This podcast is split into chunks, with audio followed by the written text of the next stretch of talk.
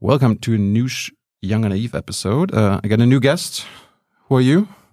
This is Senator Bernie Sanders from the state of Vermont. What are you doing in Germany?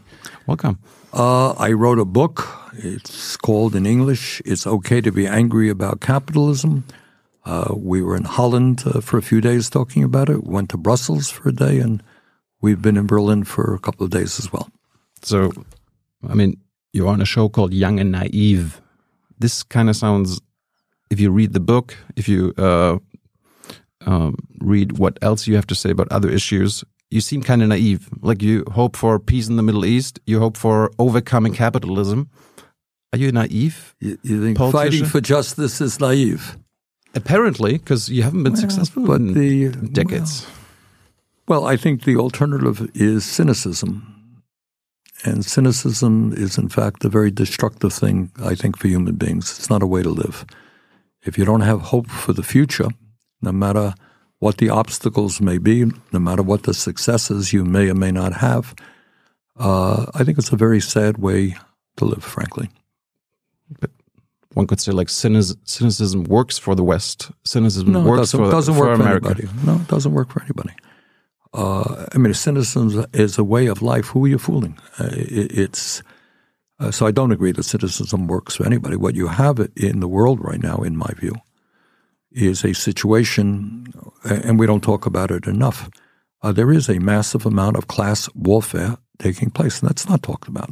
You know, we talk about racial issues, we talk about gender issues, uh, we talk about many things, but we don't talk about the fact that the status quo, and it's not cynicism, the people on top have never ever done better, probably in the history of the world. I'm just one example. I don't mean to throw out a whole lot of statistics, but at a time when people all over the world, in the worst cases, are literally starving, fighting to put a few pieces of bread on the table. In my country, uh, a middle class is declining. People are seeing their wages uh, not keep up with inflation. In the midst of all of that, in the last three years since COVID, two thirds of all of the new wealth created, and that was $42 trillion, went to the top 1%. Two thirds went to 1%. That is an astounding and disgraceful uh, set of circumstances. But the people have voted for these policies. No, they haven't. Of course, they have not voted for them. They voted for Biden, for Trump. Well, they may vote for government leaders in Germany and the United States, but in, they did not vote for these policies, and that's the point. You know, I always get a kick out of um, people say Joe Biden is the president of the United States. He is the most powerful person on earth, right? You've heard that expression. Yeah. President is. It's not true. Of course, it's not true. Biden has a lot of power. They may control the military. You want to go to war. The president does that. A lot of power. But the most powerful people on earth are people who will determine what workers in Germany and America are making, whether factories stay in this country uh, or not. Uh, people who control the economy are really powerful, and that's the big money interests. Are you able to imagine a United States that is non-capitalistic? No, it's not going to happen in my lifetime, but it's no, you don't bring about the changes, sweeping changes. But I want to give you some examples before we get too deep into cynicism. And I don't want you to become cynical. don't I become wanna, I wanna, uh, this is a hopeful show. All right, This good. is a show for hopefulness. All right, so here's hope. All right, All let's let's look at things. When I was a kid a few years ago, because as you know, I'm 29 years of age, so it was 10, 15 years ago, right? All right. Uh, when I was a young man in America growing up, the southern part of our country had a system of what I would call apartheid. Okay, that's what it was. You you know that, and that means schools were segregated by race. Black people couldn't go to a movie theater. Black people couldn't vote in the United States of America in the 1950s. All right, that if I talk to young people about that in America, they don't even believe it. They say, "Don't be ridiculous. What, what are you talking about?" Give you another example. Change. It took place in a relatively, not fast enough, short period of history. Since then, we've had a black president win re-election. Okay, when I was a kid, or even your age, and somebody said to me, "Do you think in your lifetime you will have a black president of the United States?" I'd say, "No, there's no way it could happen. We're too racist a country." Mm-hmm. Obama won, and he got re-elected. That's hope. All right. Give you another example. I've been in the United States Senate now for three six-year terms. I'm completing my third term. 17 years. Early on in my term, there were 100 people in the U.S. Senate. Do you know how many women there were in the Senate? A few. One. At one point. Well, At one point, there was one woman, 99 men. Now, I don't know what it is. It's 20, 25. But the number's going to grow every day. Uh, years ago in my own state, we elected a woman governor. It was a big deal. Today, the women governors all over the When I was a kid growing up, uh, went to a very large high school, I did not know one kid who identified as being gay. Not one. Okay. Were there gay kids? Of course there were. But that wasn't the moment. You couldn't express your sexuality. All of that has changed radically. but but these are the cultural. But these are cultural. Yes, they are changes. But- cultural but, but, issues. you talk about economic. You, are, you didn't let me finish my sentence All right. because your point is right. That's right. These are all social, cultural issues Mm-hmm. that have gone radically transformed. Good news. Bad news is that in terms of economics, if anything, situation is worse. And the fight for economic democracy and for economic change is a lot harder fight than for women's rights or gay rights. Like, why, why, can the U.S. outlaw slavery? Like, they can outlaw racial segregation, but why can't they outlaw being a billionaire? They could. We do it tomorrow. How? I could introduce the legislation, and if I had the votes to pass it, we could do it. How do you do that? You introduce a piece of legislation. But your question can, is, cannot be uh, yeah, you can have a tax a code. wealth. Sure. You can introduce a wealth tax or a tax code that says, you know, after you make uh, $999 million, the tax will be 99%. Right? You could do it. I could do that tomorrow. Mm-hmm. Would it pass? No. We got about two votes in the Senate. So we could do it, but we don't have the political support to do that. But more importantly than just abolishing billionaires, what is much harder is how, in fact, given the world today, with all of the technology that we have out there, how do you create an, not only an economy that works for all, okay, but an economy where people enjoy going to work, feel productive, uh, and take satisfaction in what they do? How do we create that? That ain't so easy, and we need to be thinking about that. But all of these things are doable if there is a political will and if we have the courage to take on billionaires who would rather not do anything like that. I mean, what you talk about basically is abolishing capitalism because capitalism doesn't work for all all people. It cannot inherently. So the system, and, and I would define this look, there's capitalism and there's capitalism. You're a capitalist, right? You started a podcast and you earn a living on it and you have a lot of support. Is that capitalism? Sure. So what? You're a small business person. You got a lot of people out there started their own little companies, right? They started their shops, right? They work very hard. They make a living. Yes. Is that capitalism? So what? That we think the state, the government should own? it's like a market economy. Maybe, Yeah, maybe but- not capitalism. All right, but in other words, should the government own every what we call mom and pop store, small business? Should we own your podcast? No, of course we should not. No. All right. On the other hand, should the government deal with the fact that in America you have three people who own more wealth than the bottom half of American society? Absolutely, we should. Should the government deal with the fact that in industry after industry, sector after sector, whether it's Wall Street, media, agriculture, transportation, a few very, very, very large multi billion dollar corporations control those sectors? Yes, we should. Hey Leute, kurzer Hinweis. Wir stellen ja alles, was wir produzieren, kostenlos ins Netz. Ohne Kommerz. Wir können das nur, weil ihr unsere finanziellen Supporter seid. Das funktioniert seit Jahren und so soll es bleiben. Jeder Euro zählt, per Überweisung oder PayPal. Schaut einfach in die Podcast-Beschreibung und jetzt geht's weiter. But I mean, like taxing these uh, super rich is one thing, but like they they would still own almost everything. Like, how do you change ownership? Like the change of the means of production, as Karl Marx would Okay, say. all right. Well, now in America, and I think I think I, I mean, you'll forgive me. I just don't know much about the European European or German economy. Uh, in America, what has happened over the last many years under both Republican and Democratic administrations is there has been very little what we call antitrust. I don't know if that phrase means anything here. It means in America, you're supposed to have a competitive capitalist system. And, you know, if I become so big that I could dominate the market, I could put you out of business, then it's not a competitive society. Mm-hmm. And increasingly in America, it is not. So for a very long time, both Democratic and Republican administrations have done nothing in trying to break up these very, very large corporations. We are seeing now actually some movement in the Biden administration to do that. But it is it is a hard road to travel, and we've got to deal with the conservative courts and so forth. But breaking up these very, very large corporations and beginning to think about worker ownership uh, and collective ownership of of of uh, businesses is, I think, a direction that we want to pursue. But Bernie, how do you how do you organize these takeovers? Well, you organize. Uh, look, I don't have all the magical answers. It's Not a question of You don't? I, I don't. Too I'm bad. sorry. I was hoping that you did, but I don't. Uh, I mean, I think that's part of a political movement. We're just talking to people who are building a movement for uh, to take on uh, climate change. That's a movement. Uh, but what we need, and what we are seeing in America, by the way, which is also very good news to the cynics out there, is we're seeing a- very significant growth in the trade union movement in America. More and more workers want to be part of unions. Unions are now looked upon much more positively today than they were uh, decades ago. Uh, and we're seeing some major strikes where workers are making the right demands. I don't know if you know the quote, uh, Fredric Jameson. The quote of him is, "It is easier to imagine the end of the world than to imagine the end of capitalism." Is that true for you? Probably no, not- not for me. But look, I mean, one can easily uh, imagine the end of the world. Is there going to be a nuclear war? Uh, will we not get a handle on climate? Doesn't look Uh, like it. Will there be a terrible pandemic that could be worse than COVID? Is that possible? Yeah, all those things are possible. You want to imagine them?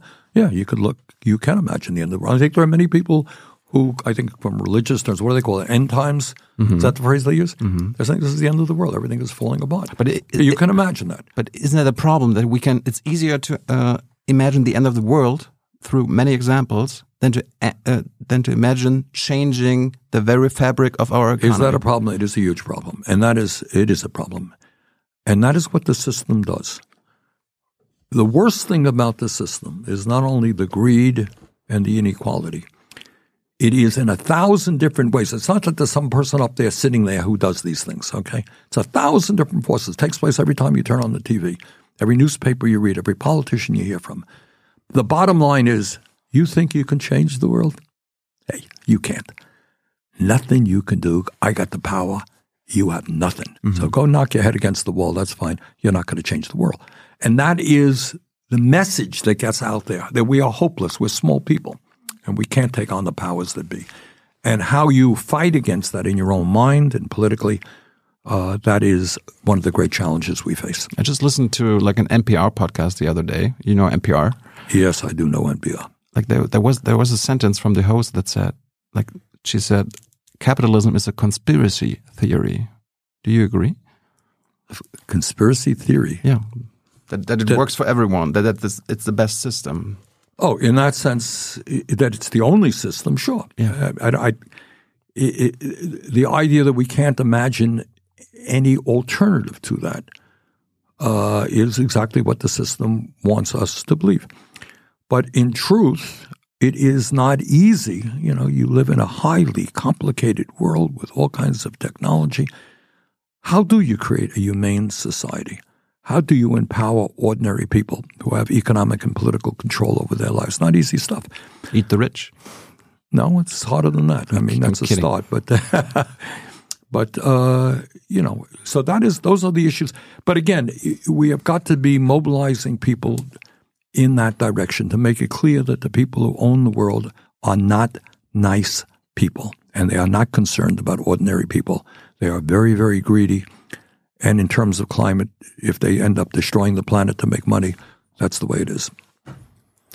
How did you get to be such a politician who cares about justice and equality? Where where did that come from? Like where what kickstarted your political So activism? what kickstarted your political activism? I mean, you know, we the Iraq had- War. I was at a high school in Texas. Actually, that's true. You were in, and what? And you were in? I went to the high school, Yeah. uh, like an exchange year. Yeah. I was in Texas, Yeah. 2002, 2003, and the Iraq War started. And people, like my, my fellow students, they made me uh, explain the German position on no to the Iraq War. Huh. That's how it kickstarted. Good. Very good. What about you? I think it uh, for me, uh, it started. Uh, I think younger. E- even younger. Yeah.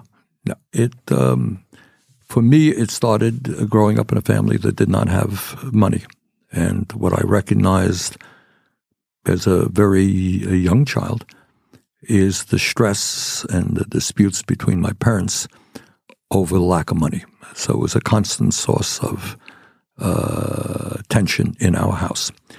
And I saw the difference between families that had money, what they could do, and families that did not have money, including my own. So that was an important fact. And the other important fact in terms of justice is I am Jewish and can remember very, very well the uh, late 40s uh, and learning about what the Holocaust was about uh, and learning what racism uh, was about. And it impacted my own family. My father came from Poland, and I think his entire family was wiped out uh, uh, during that period. Is it true that you lived in a kibbutz in Israel? It is. I did in the 60s. Where was, for a short period of time. Where was that? I can't. I'm often asked that. I can't. I've lived in the two kibbutzim for uh, maybe a couple of a couple of months. Why did you do that? Well, because kibbutzim are very uh, God. You know, we're talking about it right now at, at a moment where one of the kibbutzim uh, mm-hmm. near the Palestinian border was, you know, almost wiped out completely by, uh, um, you know, Hamas. Um, because it was a way of living that interested me back then. And what it was was common ownership of the production. Uh, they were agricultural uh, communities, so they grew products. People made decisions collectively. They would have large meetings and decide doing this. They elected their leadership. Mm. You know, it wasn't like somebody top down. Their profits were uh, equally divided. So the idea of collective decision, and, and what you could see, what I learned then and you know, is people did feel empowered is the wrong word, but they were different. You know, when you are a worker, say for a large company, and you have no power, you develop a certain mentality. I'm going to work this morning because I need a paycheck, right? I have no power on the job. My boss will tell me what to do. I'll probably try to do as little as I can, but that's the way it is. Mm-hmm. That wasn't the case there. So there was a different attitude toward work because you owned it. You're a part owner of it. You made the decisions. I like that. And I also remember distinctly that seeing older people uh, being much more active uh, and live than I had seen in the United States. I, I, haven't forgotten that. It was just they were part of a community, and there were community activities. You know, in the evening, people get together and do this and that. So it's a way of life, not for everybody, to be sure. And in fact, in Israel, you know, the Kibbutzim movement originally, way back when, was a very important part of their economy. It's gone hmm. down significantly, uh, but it's a way of life that interested me. Did that change your life? I wouldn't say it changed it, but it reinforced my belief uh, that democracy, and that is kind of a democratic institution. So we talk about democracy. Mm-hmm. What do we mean? You have the right to vote. What? Germany have elections, what, every five years? Four years. Four years, okay. So America, we have four years for president, two years for Congress. Is that all there is? Is that the only right you have? That's what some people say. Yeah, well, that's it. But we talk about economic democracy, which is would be transformative to say that – in the case of the kibbutz, people would sit around the room and argue. No, we shouldn't do this decision. No, this guy should not be elected the leader. That guy should be. I, you know, and they vote. And I think that makes you more human, makes you more mentally alert. You have power. Did Did you run for office in the kibbutz? No, of course not. I was there picking some grapefruits. What did you do actually? I think I picked grapefruits. Was what I did. Did you become uh, like? Did you get in contact with Palestinians back then? No, no, no, no. No, I was very, very young, and all I did was, I don't want to overstate it. Many people, uh, I'm sure many Germans as well. In fact, my brother met his wife, who was English, on a kibbutz. So it was not unusual in those point at that point for people from all over the world to come to kibbutz to work and help out. That's all I did. Is the um, current war in the Middle East like a personal issue to you? No, it's not just personal. It is personal, but it's not just personal. But also personal. It's it's a horror show. It's nothing. You know, you talk about, we talk about, we think about uh, human destructiveness and all the horrible tendencies of human beings, and you're seeing it playing out as we speak right now. So you're seeing Hamas, which is a terrorist organization, uh, figuring out a way to break through into Israel.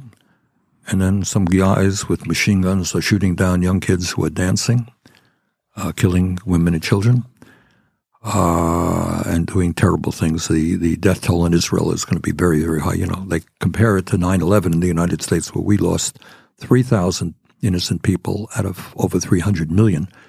uh, Israel proportionally will lose a lot more as a result of this. And then you're going to see Israel's response where against uh, Gaza, where you have 2 million people who are already, before this whole business, living in total despair. Do you know the unemployment rate before this disaster? Do you know Seventy what it was? percent. 70, over 70% for young people, for young people. So you live in a, you live in a place where water is intermittent, electricity is intermittent. 70% of the young people are unemployed. Total disaster. And people all over the world, I know in Germany, in the United States, in Israel, you know, very one, I met with these people, young, brave people in my office. More than a few times we would have young Israelis and Palestinians come together and talk in my office, talk about, you know, how we can work together to ease the pain of the occupation. All that is gone now because what that terrorist attack has done, it has emboldened the right wing, Netanyahu, and those even to his right, who now say, see, we told you, you can never trust the Palestinians. And for Was the, he, was he right, Netanyahu? no, he was not right. But what you then have on i i- this is the problem. What you have then on the Hamas side is people say, you "See, you, you told us we could never have any military victory. We went in there and we killed a thousand people. Isn't that wonderful? We can do it. Let's keep it. We put all these missiles in the air. We can do it. Rockets in the air. So it emboldens the extremes on both sides to create a never-ending cycle of hatred uh, and destruction. It is an awful thing, and it has set back, uh, you know, justice for the Palestinians uh, as well as the peace process for how long I don't know, but a long time. Hi, Tyler hier, Producer von Jung und Naiv. Ohne euch gibt's uns nicht. Jeder Euro zählt und ab 20 landet ihr als Produzenten im Abspann auf YouTube. Weiter geht's. Like you, you uh, once, at least once said that Israel has the absolute right to live in peace and security, but so do the Palestinians. Yes. You also say Palestinians' lives matter. Yep, it's true. Why do you care about Palestinians? You're What kind of question is that? Why do you do this program? Why do you care about the things you care about? Because you're a human being. I want, yeah, I want, I want to know why you care about it. Well, I want to know why you care. No, like the the many Western governments, the United States government, they support Israel now. Like Well- uh, Gaza is about to be bombed to the Stone Age, maybe. Yeah. Wh- Why? Why do you care Well, in I- this situation after Hamas did this? Well, it's not a question. All the quotes that you gave me go from way back because Palestinians are human beings. Last I heard, they're human beings. Israelis are human beings, and the goal is to bring about a situation where people can live in peace, and the Palestinians can get uh, justice. So it's not just Palestinians I care about. I care about the people in southern Africa now who are facing uh, starvation because of climate change. I think as human beings, we have got to care about uh, other human beings. What do you think of your government, of the Biden government, supplying Israel with weapons, aircraft Well, we'll carriers? I don't uh, look. It's a very difficult situation, and I've been here since all of that has broken out. So I got to learn more about it. Have you talked to Biden yet about it? In this last week, No. no, I haven't. Would he? Would he listen to you? Because Oh, we talk occasionally, yeah. But we, I've been here since this whole thing broke out. I mean, you're on uh, the show called Young and Naive. We talked about hope. How can you bring Israelis and Palestinians together after this? Well, that's my point. It has made the situation, which was very bad before, even worse. But it's not a question. You don't So give wh- up. wh- where's the way out? Well, look, uh, you know, I can't. I don't give you magic lances. You know, we went through, as Germany is more than familiar with, a world war. At the end of the war, this country was in rubble. Rabble. All right. A few years later, you were able to, with the help of the United States, rebuild and create a democratic form of society. All right. Things change, but all I would say is what Hamas did was a disaster, and it is certainly going to set back the process a very long time. But how do you, how do we avoid another disaster and another disaster? Well, look, I don't know the answers. The answer is that we continue to work for peace uh, and not for uh, wars and destruction. Where does your government take sides? I mean, Pardon it's me? the most powerful government in the world. They could bring both sides together. I mean, the United States want a two-state solution. The Eu- European you know, Union on wants the- a two-state you know, solution. The United States, the whole world wants a two-state Okay, look, solution. look, I mean, I believe me, I understand that I'm involved in that, uh, and some of us are doing the best that we can. And you know, there have been efforts to peace Jimmy Carter. There was some, you know, two-state solution, but it's not just. America does not run Israel, and uh, you know, you they have, they have the most influence from from the outside. They have influence. But the last I heard, Americans don't vote in Israeli elections, and the people of Israel voted for Mr. Netanyahu. That's true. I mean, this is not your first historical struggle. I mean, you've been uh, a politician and activist for many, many dec- decades now. What kind of mistakes do we need to avoid? I mean, you mentioned 9 11. We, we know about all the Vietnam War, other wars, uh, other catastrophes. Like human beings made a lot of mistakes when they were grieving, when they were angry, when they were in crisis. Other like mistakes when it comes to the Middle East now that we desperately need to avoid? Well, I think what we have to appreciate is that in Gaza, Gaza is, as I mentioned, I think earlier, uh, an incredibly impoverished uh, settlement, ter- territory, whatever it's called, where you have 2 million people, 70% unemployment for the young people, intermittent electricity, healthcare, whatever. Uh, and I, it would be a terrible thing if the innocent uh, women and children of Gaza, and half of Gaza, as I understand that, are children, uh, were punished uh, because of the actions of the, the uh, Hamas terrorist group. So, all right, and uh, What, what is yeah, like one one last topic? Your integrity, like on both sides of the aisle in in Washington, people like would always say you're the guy with integrity. some would say that, many would not. Some.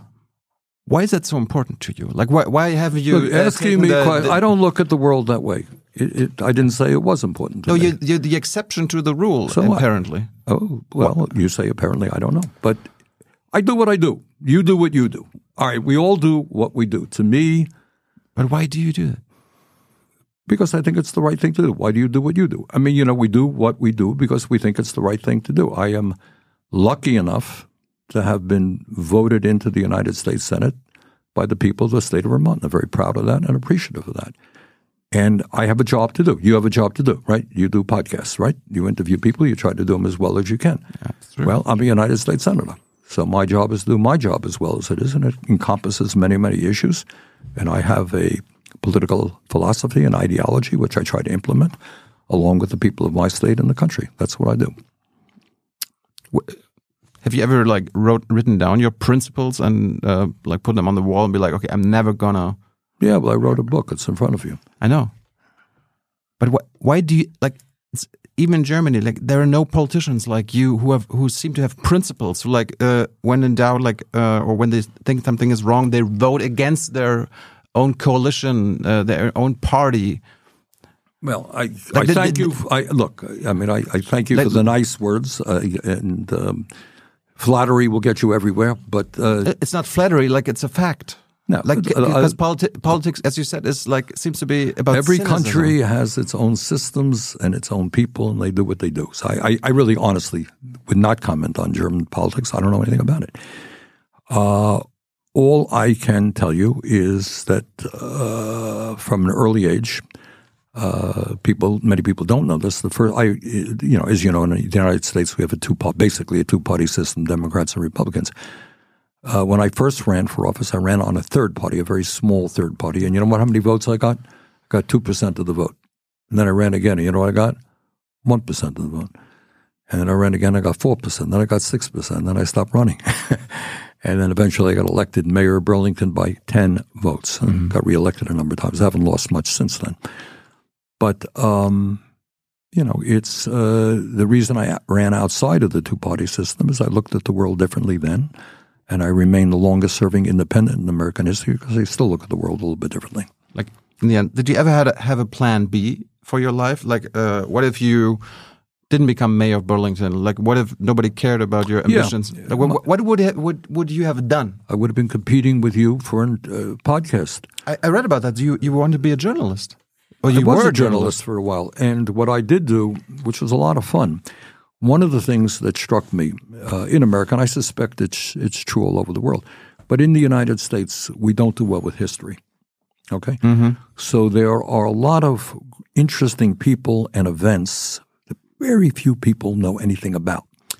So what I did in the 1970s, before I was elected, I started a small nonprofit group to do videos. That was kind of, by the way, the early Videos. videos, Wow.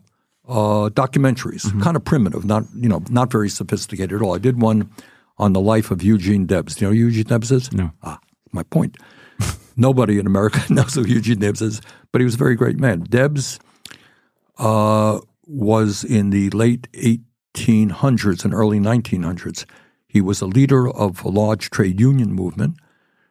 Uh, he ran for president five times on the Socialist Party ticket, including once when he was in jail because of his opposition to World War One. He was a wonderful human being, really a wonderful political leader. Nobody in America knew who he was.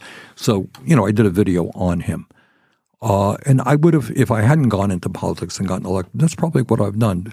Try to take a look at American history and see how we could educate people about aspects of our history that they don't know about. Did do you have any? Did you back then? Did you have any conviction about politics, Sure. about uh, society that you don't have now? Well, you know, I'm a little bit older and I have seen things, you know, and, uh, Can you give me an example? well, you know, when you, uh, you know, are a United States Senator, it's very different than when you are somebody protesting the war in Vietnam out on the streets or protesting uh, against racism in America. You, you know, your, your worldview changes by definition with age and the position that you are, are in. So I am a different person than I was, uh, you know, 40 years ago. Bernie, thanks so much for your time. Thank you very much. I enjoyed it. Uh, come back anytime. And don't become too cynical. No, that's not that's not my plan. All right. This this show is called Young and Naive. Like we we're, All here- we're here for Well, having, we don't want naivety too. We want young and effective. That's Well, we mean, like. na- being naive can mean being hopeful. Yes, it can. Ca- it can mean overcoming capitalism. it can mean uh, getting peace there in the Middle East. Let's do it. Thanks so much, and uh, thanks so much for watching. This is a, a program financed through small donations, just like your presidential campaign. Which is fantastic. Absolutely. Corporate control over the media, a major issue. You're breaking through that. Congratulations. Let's keep doing that. Thank that. you, Thank viewers. you so much. All right. Bye.